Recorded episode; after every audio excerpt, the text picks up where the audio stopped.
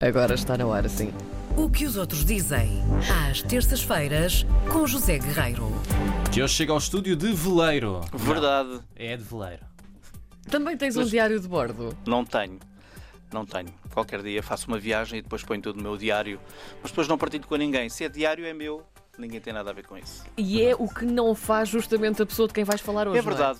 O El País, um grande jornal eh, espanhol, um jornal do mundo, grita hoje com vigor numa das notícias: Terra à vista. É assim que se chama a notícia: Terra à vista. Greta Thunberg chegou a Portugal depois de uma viagem de 21 dias de barco entre os Estados Unidos e a Europa. E adianta ao jornal que esta ativista sueca está em Lisboa menos de 24 horas, isso já sabemos, eh, e que está previsto viajar para Madrid de comboio com partida pelas 21 e 25 portanto, se alguém quiser despedir Se não houver atrasos. se não houver atrasos. Mas, é, claro, em Portugal há sempre essa. Mas, enfim, é um comboio de longo curso e, portanto, à partida não haverá atrasos, mas haverá sempre quem se queira despedir.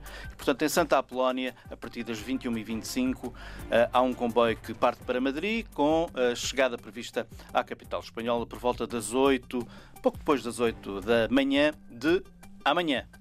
Certo? Amanhã é quarta-feira. E, portanto, é a primeira visita de Thunberg a Lisboa, também a Madrid, desde que se tornou conhecida há apenas 15 meses. Hum, Creio que não haverá ouvinte que não conheça mais ou menos esta história, quando esta menina, de 16 anos, eh, hum, enfim, se deu a conhecer ao mundo em Estocolmo, porque decidiu fazer greve às aulas, creio que só às sextas-feiras, não tenho a Penso que sim, a penso que certeza a greve disto, climática é às até porque as greves depois foram replicadas um pouco por todo o mundo e também em Portugal, só à sexta-feira. Sabes uma coisa que me espanta? Ela tem aquele cartaz, tem sempre o mesmo cartaz e anda com ela no veleiro, vai com o cartaz para, para todo lado. Como é que o cartaz não se desfaz?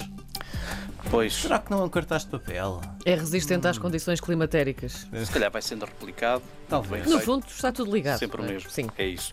E depois, isto é o que diz o El País, e o jornal ABC escreve que começa o texto de um modo muito engraçado, escreve que Greta chega a Lisboa no mesmo instante em que uma massa de ar frio abraça a cidade.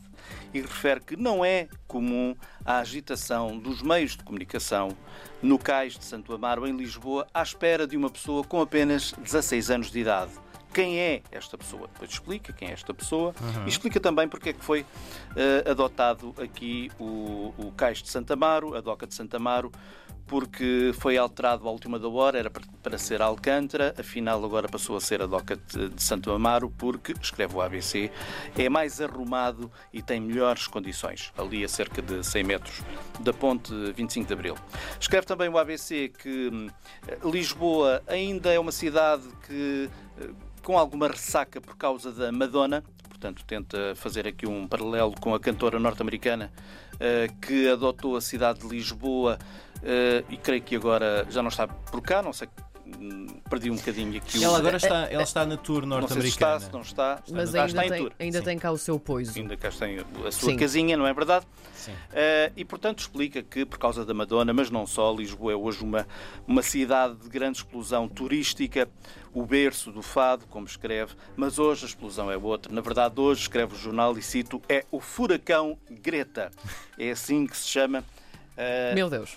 meu Deus, o furacão Greta, cujo o simples anúncio da sua presença revolucionou a vida política de quem governa a cidade de Lisboa. Escreve o jornal Fernando Medina, o presidente da Câmara e o ministro do Ambiente vão estar presentes.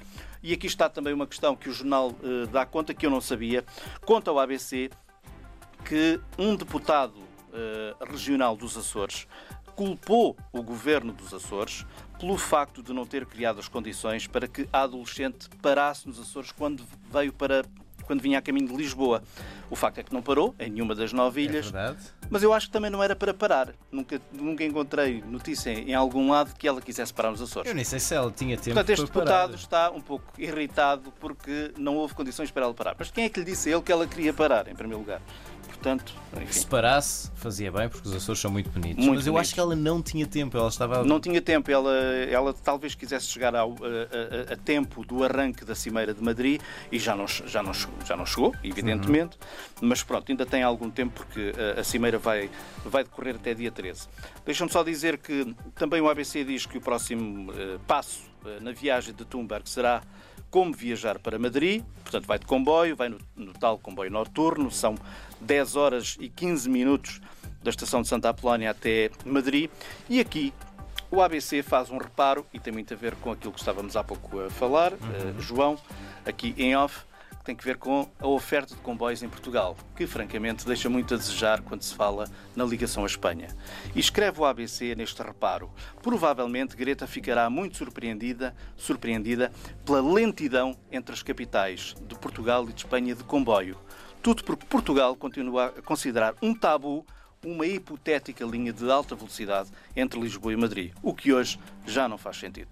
É e assim me despeço. Muito bem, estou fascinada. Muito obrigado. Estou fascinada com essa história. O que os outros dizem com José Guerreiro.